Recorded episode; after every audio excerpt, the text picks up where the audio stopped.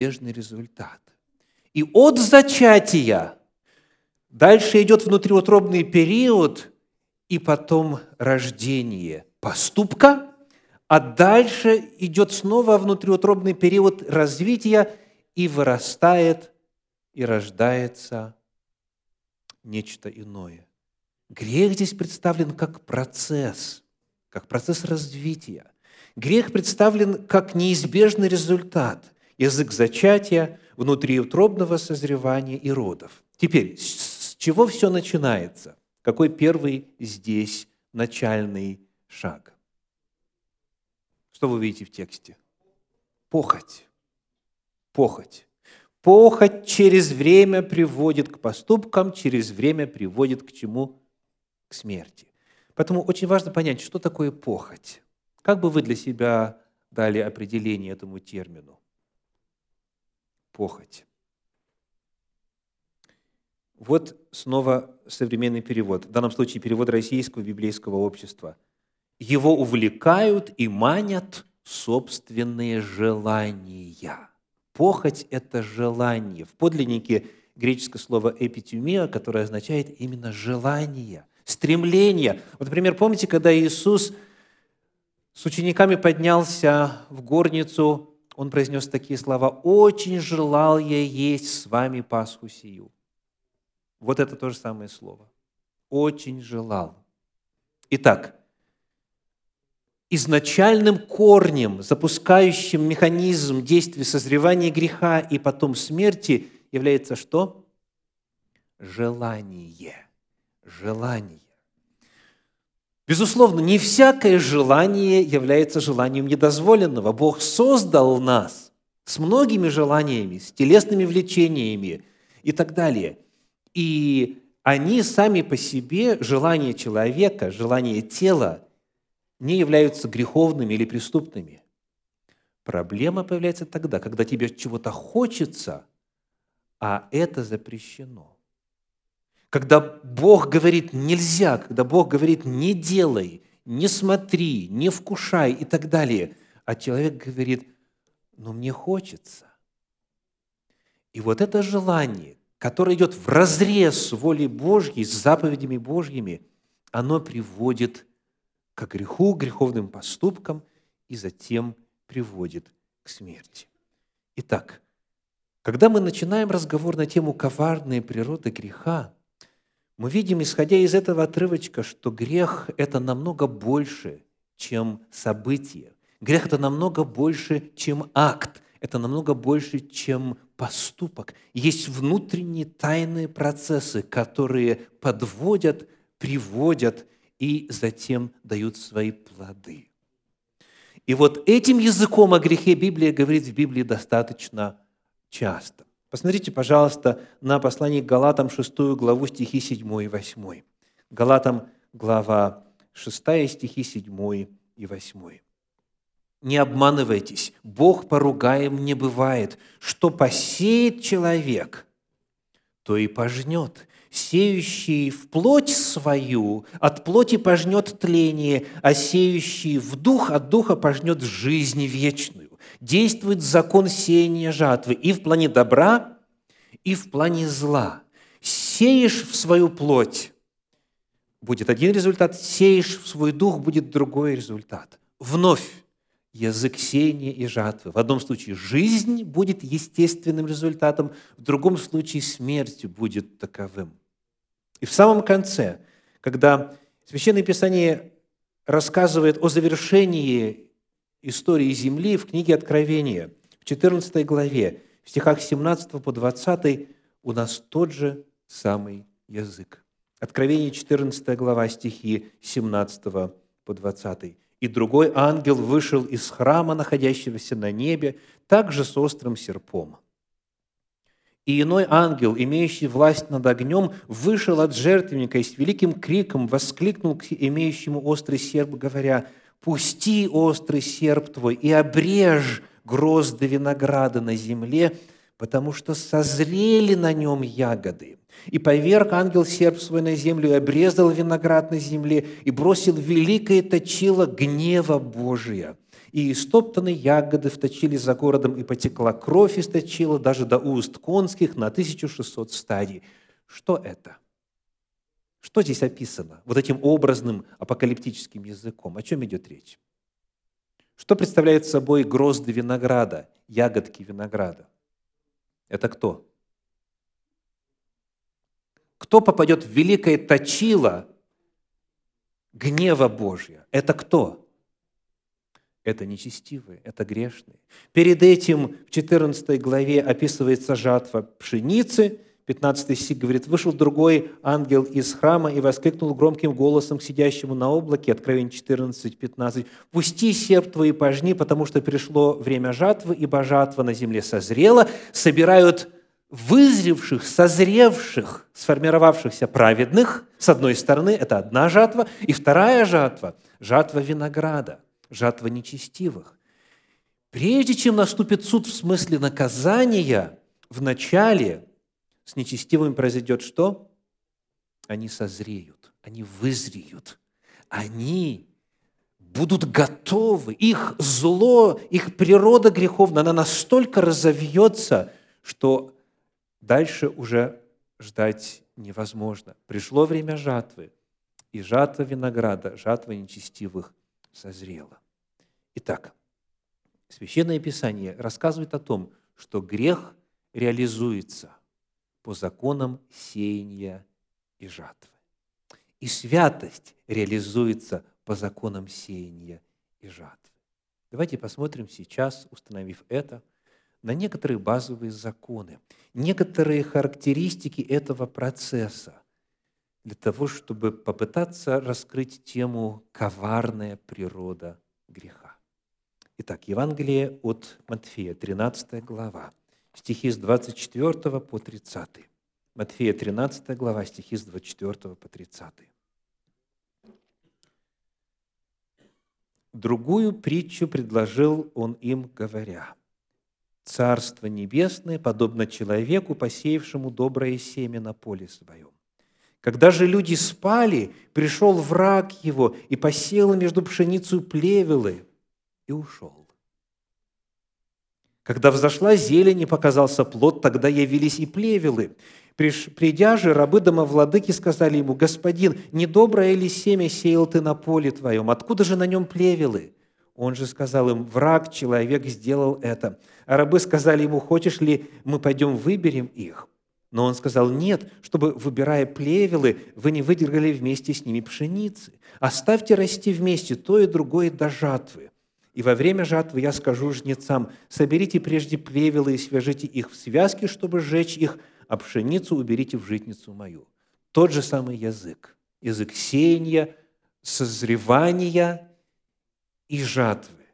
Что мы здесь узнаем о некоторых характеристиках этого процесса? Какая главная идея выражена в этой притче? Что мы о грехе здесь видим? На первых порах грех не кажется чем-то плохим.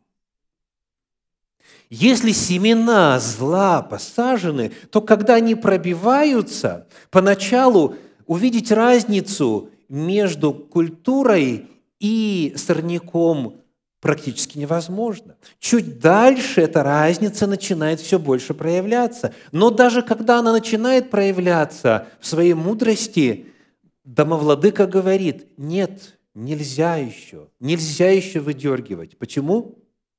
Можно попутать.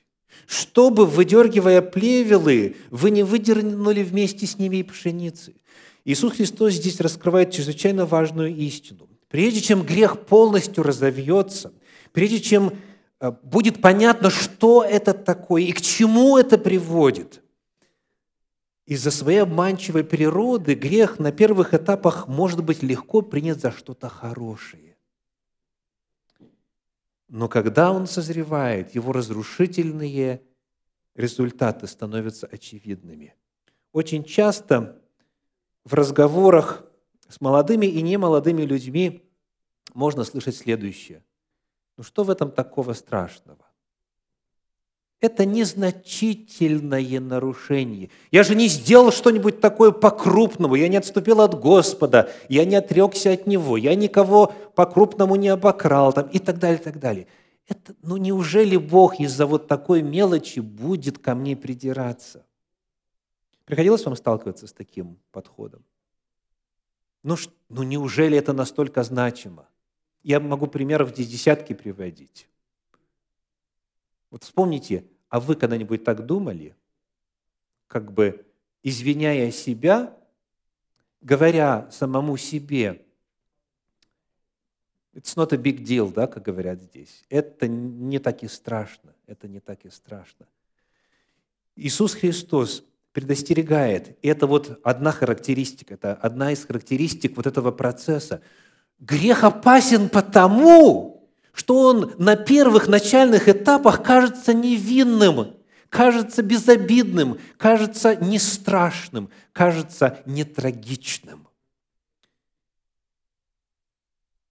Еще один отрывок. Евангелие от Марка, 4 глава, стихи с 26 по 29. 4 глава с 26 по 29. «И сказал, «Царствие Божие подобно тому, как если человек бросит семя в землю, и спит, и встает ночью и днем, и как семя всходит и растет, не знает он. Ибо земля сама собою производит сперва зелень, потом колос, потом полное зерно в колосе. Когда же созреет плод, немедленно посылает серп, потому что настала жатва. Что здесь открывается?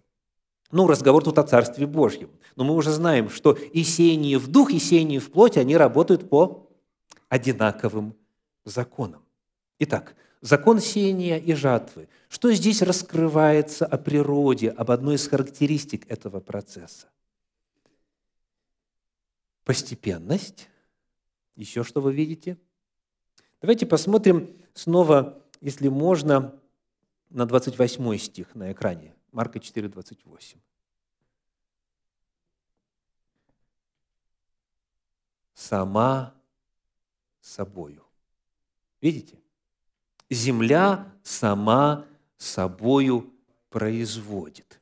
И дальше описываются соответствующие этапы. Откуда берется фраза «сама собою»?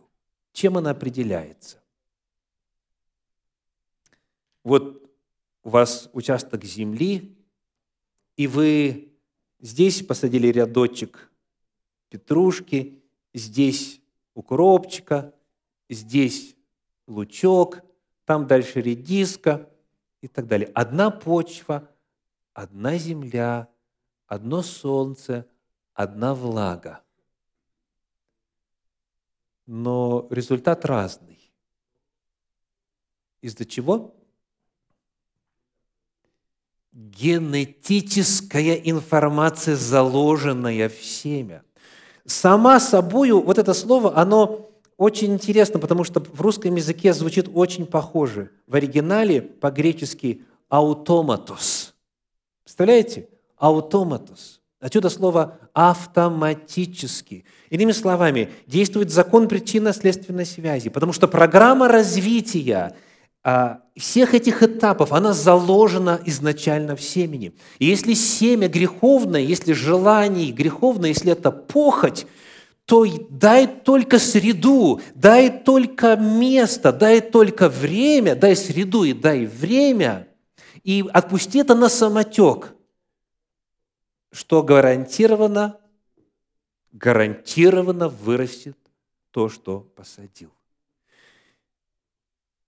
автоматическая природа этого дела. Вот что открывается здесь, в этом описании. Иисус Христос говорит о том, что если семя посеяно, то остальное – это только лишь вопрос времени.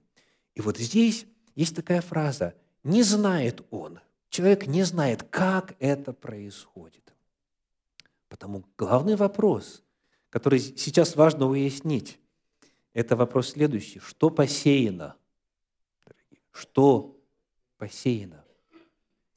И дают ли возможность, если это зло, если это грех, дают ли возможность этому злу дальше прорастать? Делают ли что-то с этим семенем, с этим росточком, с этим тернием, или просто оставляют?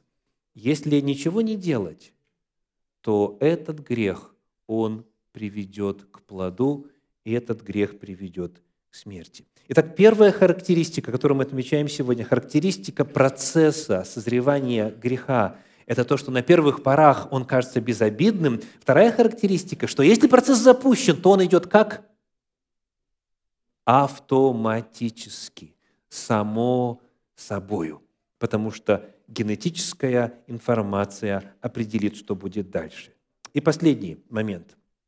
В описании некоторых характеристик вот природы греха снова Евангелие от Матфея, 13 глава, 7 стих. Матфея 13, 7. Вот что написано. «Иное упало в терние, и выросло терние, и заглушило его». Что упало в терние? Доброе зерно. Но если доброе зерно соседствует с злым, если рядышком находится и добро, и зло, вот берем человека – Потому что это притча о четырех типах почвы, о четырех типах людей. В жизни каждого из нас есть и добро, и зло. Согласны? И вот что происходит? Вместо того, чтобы дьяволу заниматься выкорчевыванием и выдергиванием добра, то есть, иными словами, явно вот так вот в лобовую идти против святого в человеке, что тут же бы натолкнулось на противостояние со стороны любого здравомыслящего верующего. Откажись от Бога, откажись от Его воли, откажись от Его заповеди, откажись и так далее, и так далее. Нет, вы что, никоим образом, никогда. Вместо того, чтобы идти так, дьявол действует, конечно же, намного коварнее. Он наравне с семенами добра, не доброе ли семя сеял ты на поле твоем, да? Помните вопрос? Он высаживает семена сорняков, плевелов. И в результате что происходит? Какая грань процесса рассматривается здесь? Какое ключевое слово вы видите здесь, в этом стихе? Матфея 13, 7. Заглушила. Заглушила. То есть, когда процесс начинается, в человеке еще столько много добра, и так смотришь на него, вроде бы все в порядке, и незаметно, и признаков нет. Только человек сам знает, и только Бог знает. И близкие его могут знать, друзья его могут знать, прочие могут не знать. Но если процесс запущен, то он начинает медленно заглушать, он начинает забирать энергию, солнце, вода, минералы из почвы, и он растет, развивается, и чем больше он ветвистее становится, тем меньше остается для добра. У нас на участке а, есть целый ряд деревьев, которые в свое время представляли собою здоровые, растущие, цветущие, развивающиеся представители вот, а, флоры. И рядышком с ними, как говорится, не весть откуда, вдруг появилось какое-то плющеобразное, какой-то плющ, плющеобразное какое-то растенице. И оно начинает потихонечку обвивать дерево. Такой тонюсенький, такой, знаете, даже и внимания не обращаешь. Но если оставить на сезон, на второй, на третий, вот есть у нас сегодня на проповеди один человек, который знает, во что это превращается. Вот два ствола у нас было. И их, вот это вот лиана, как ее угодно назовите, вот это ползучее растение, оно их так сжало вместе, что оно продолжало вот так вот расти, как могло, худо, бедно, хиленько – и оно, оно больное, оно умирающее.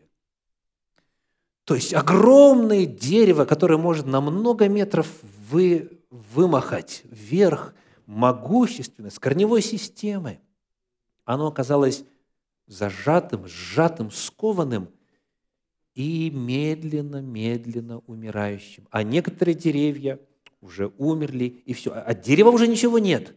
Только вот это вот обвивающее растение. Оно цветет, оно пахнет, оно развивается. Грех вместо того, чтобы идти в лобовую атаку, он делает простое дело. Он просто начинает забирать время, пространство и ресурсы. И, повторим ключевой глагол, что делает? Заглушает. И в результате добро умирает. В человеке развивается только лишь греховная природа. Первое, что очень важно знать, я очень надеюсь, возлюбленные, что вот слыша это, открывая Священное Писание, читая, вы анализируете себя. Вы анализируете себя. Может быть, своих детей, может быть, своих близких, друзей, но в первую очередь себя. Узнаете ли вы что-то в этой проповеди о себе? Говоря о природе греха, Библия представляет его в контексте сеяния и жатвы. У этого процесса есть определенные характеристики – на первом этапе кажется ничего страшного. Процесс идет автоматически, и зло вытесняет, заглушает добро постепенно. Наконец, сегодня, помните ли вы в Библии иллюстрации, истории героев Священного Писания, где именно такой механизм себя очень ярко проявил – и привел к страшным трагическим результатам. Я хочу вспомнить историю Самсона. Самсон был рожден по Божьему откровению. Это было дитя от Бога. В книге Судьи в 13 главе, в стихах со 2 по 5 написано – в то время был человек из Цоры, из племени Данова, именем Маной. Жена его была неплодна и не рождала. И явился ангел Господень жене и сказал вот ты неплодна и не рождаешь, но зачнешь и родишь сына. И так берегись, не пей вина и секера, и не ешь ничего нечистого, ибо вот ты зачнешь и родишь сына, и бритва не коснется головы его, потому что от самого чрева младенец сей будет Назарей Божий, и он начнет спасать Израиля от руки филистимлян. Вот это будущее. Вот это благодать. Вот это дар от Бога. Вот это перспективы. Да? Все есть. Все есть, что нужно для того, чтобы все, что сказал Господь, состоялось. Но когда Самсон вырастает, несмотря на то, что жил он и рос в богобоязненной семье, мы находим, как он раз за разом то тут нарушит, то там нарушит – и идет вопреки воле Господней. Вот, например, книга Судей, 14 глава, первые три стиха. «И пошел Самсон в Фимнафу и увидел в Фимнафе женщину из дочерей филистимских. Он пошел и объявил отцу своему и матери своей, и сказал, «Я видел в Фимнафе женщину из дочерей филистимских, возьмите ее мне в жену». Отец и мать его сказали ему, «Разве нет женщин между дочерями братьев твоих и во всем народе моем, что ты идешь взять жену у филистимлян необрезанных?» И сказал Самсон отцу своему, «Ее возьми мне, потому что она мне понравилась». Так это что у нас? Пример, эм, пример недоброжелательного отношения к представителям других народов, это пример национализма, только из своих – чем филистимлянки не хороши? У филистимлян необрезанных. А есть заповедь, книга Исход, 34 глава, 16 стих. «Не бери из дочерей жен сынам своим, дабы дочери их, блудодействуя вслед богов иных, не вели из сынов твоих в блужении вслед богов своих». Неоднократно в Священном Писании повторяется заповедь. Браки между представителями народа Божия и язычниками недопустимы. Недопустимы, потому что результаты будут таковы. Минимум усреднения среднего коэффициента духовности в этой семье А в э, большей части случаев, как и написано здесь, что произойдет? Увлекут, и будет отступление среди народа Божия. Неверующая сторона окажется сильнее. Вот есть заповедь, четко сказано, и родители пытаются уговорить, пытаются урезонить Самсона, но его аргумент каков? Ее возьми мне, потому что она мне понравилась. Как это у Якова называется?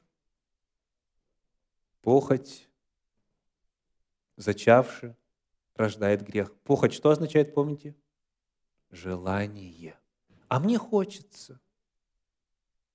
Пусть Господь говорит, да с другими я знаю, я знаю, я знаю, уже немало представителей народа Божьего через браки с неверующими ушли из церкви, но я-то другой, я-то другая, я смогу выстоять и так далее. А мне нравится. Сердцу не прикажешь, и пошло-поехало. 14 глава Судей, стихи 8 и 9. Спустя несколько дней опять пошел он, чтобы взять ее, и зашел посмотреть труп льва. И вот рой пчел в трупе львином и мед. Он взял его в руки свои, пошел и ел дорогою. И когда пришел к отцу своему и матери своей, дал и им, и они ели, но не сказал им, что из львиного трупа взял мед сей. Почему он решил сокрыть эту деталь?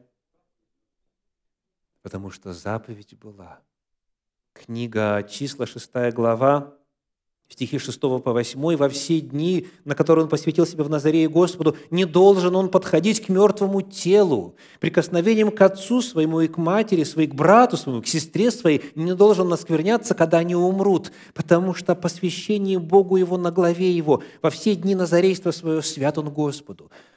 Назарею нельзя прикасаться к трупам. Даже самых близких людей – и Самсон здесь с легкостью эту заповедь нарушает. И на самом деле, если вот задуматься, подумаешь, прикоснулся, ну что тут такого греховного? Неужели Бог меня за это испепелит? Неужели Он меня за это накажет? Снова идет рационализация. Помните, в начале грех каков? Он незначительный, кажется, ничего страшного в этом нет. И некоторые начинают э, мнить себя умнее Бога. Ну, вообще, что это за заповедь, понимаешь? Не купи, ни это самое, не то, ни надень, ни, ни отверстие не изготовь там, где не полагается. Да, кругом, кругом, кругом одни запреты непонятные.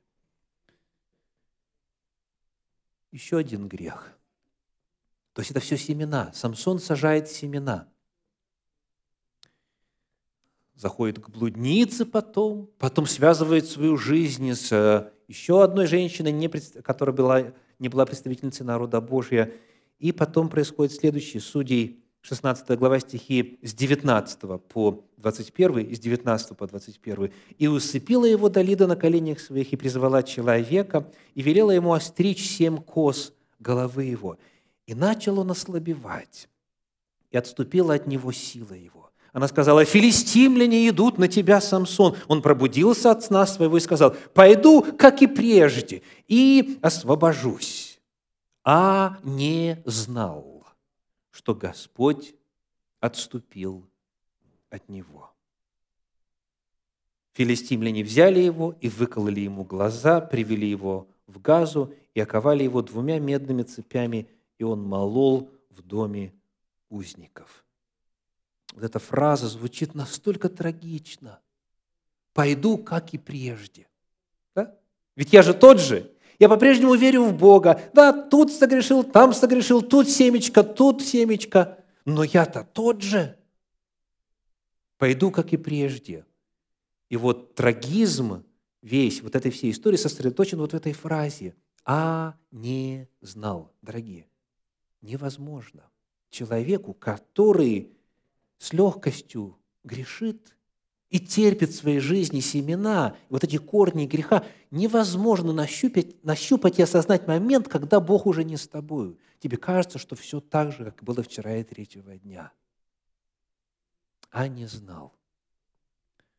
Самсон столько мог бы еще сделать в своей жизни. Он умер в рассвете сил, потому что допустил семена греха в свою жизнь. И второй пример, быстренько. Послание евреям, 12 глава, стихи с 15 по 17.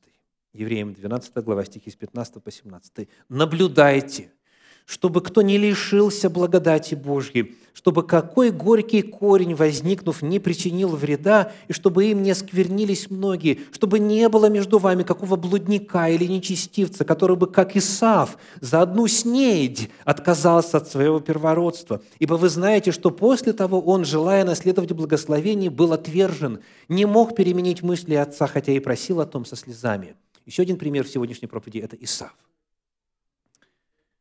Сказано, за одну снедь отказался от первородства. Помните, как это было?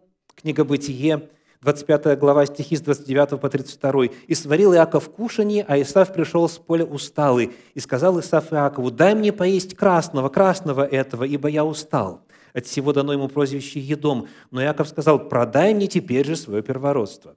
Исав сказал, вот я умираю. Что мне в этом первородстве? Каковы шансы того, что после этих слов он на самом деле бы умер? Единственное, что зафиксировано, он какой? Он уставший, голодный, голодный и уставший. То есть это снова сфера желаний. Сфера желаний. Но ему кажется, что если он не удовлетворит это свое желание, то он умрет. Вот настолько для него его желание, его ощущение, его комфорт чувственный имеет значение. И он пренебрегает первородством. И в тексте дальше так и написано, и он ел, и так далее, и пренебрег Исав первородством. За одну снеть отказался. И вот дальше Священное Писание говорит, Евреям 12 глава, 17 стих. «Ибо вы знаете, что после того он желал наследовать благословение. Кто не хочет благословения? Все грешники хотят благословений, понятно, так? Все нарушители закона Божьего хотят благословений. Хотя получить, желая получить благословение, был отвержен. И вот главный вопрос, почему? Посмотрите, пожалуйста, на экране вы видите одно слово, взятое в скобки. Не мог переменить мыслей отца. Да?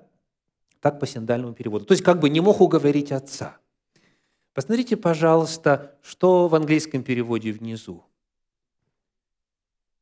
В том переводе, который Даша читала перед началом проповеди. Также было отражено. Что вы видите? He found no chance to repent. Он не смог покаяться. И это дословный перевод. В одном из современных переводов на русский язык, перевод епископа Кассиана, «Ибо он не обрел покаяния». То есть в своем образе жизни, когда на первое место ставится желание, он зашел так далеко, что он не смог покаяться. Речь идет не о том, что он мысли отца не мог поменять, а он покаяться не мог. Покаяние – это мета Ноя – это изменение мировоззрения. Наступает момент, при котором человек уже не в состоянии поменяться. Он не смог покаяться, и что произошло? Он лишился благодати Божьей. Еще раз текст. «Берегитесь, наблюдайте» – это 15 стих 12 главы. «Наблюдайте, чтобы кто не лишился благодати Божьей» чтобы какой горький корень, возникнув, не причинил вреда. Потому что если этот корень оставить в земле, если с этим ничего не делать, то наступает момент, когда человек настолько уже изменен этим грехом, в котором он живет, что он не в состоянии, что? Какое слово? Покаяться. Он не в состоянии покаяться. Он, как говорит Касьян, ибо он не обрел покаяния. И проблема еще не только в человеке, но и во влиянии на окружающих. Что написано? Чтобы какой горький корень, возникнув, не причинил вреда, и чтобы им не сквернились многие. Есть друзья, есть семья, Если ему можно, почему мне нельзя? Если его Бог здесь сейчас не наказывает громом, почему тогда меня накажет? То есть это становится новой нормой в обществе, в культуре, в субкультуре, в той или иной общине.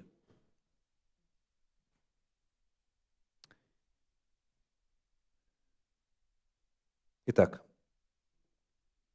коварная природа греха. Мы посмотрели на несколько отрывочков Священного Писания, которые нас предостерегают. И предостережение очень и очень насущно во все времена. В самом начале человек говорит, я не собираюсь жить во грехе. Я сделаю это лишь только один раз. И больше никогда этого не повторю. Лишь один бокал, всего лишь одна доза, всего лишь одна ночь. Я сделаю это только один раз и так далее. И человек думает, что ничего радикального не произошло. Но горькая правда заключается в том, что если вот с этим ничего не поделать, если это не изъять, если это не выдернуть, если это не искоренить, то этот горький корень, он будет продолжать действовать медленно, незаметно, он будет заглушать доброе в человеке.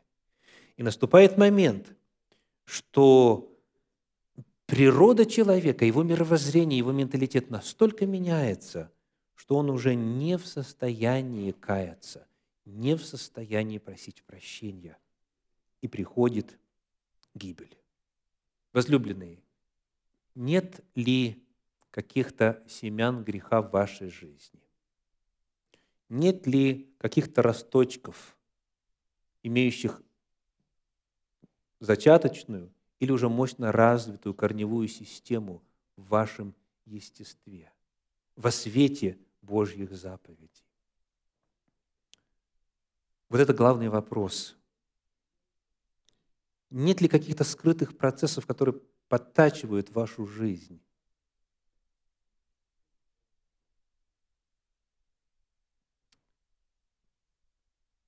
Не уступайте греху, возлюбленные ни на одну пять, ни на секунду, ни на раз. Вырывайте, вырывайте, изымайте, выдергивайте, искореняйте все, что противоречит воле Божьей, пока не поздно. Пока не поздно. И у нас есть обетование. Послание евреям, 2 глава, 18 стих. «Ибо как Он как сам Он претерпел, Иисус Христос.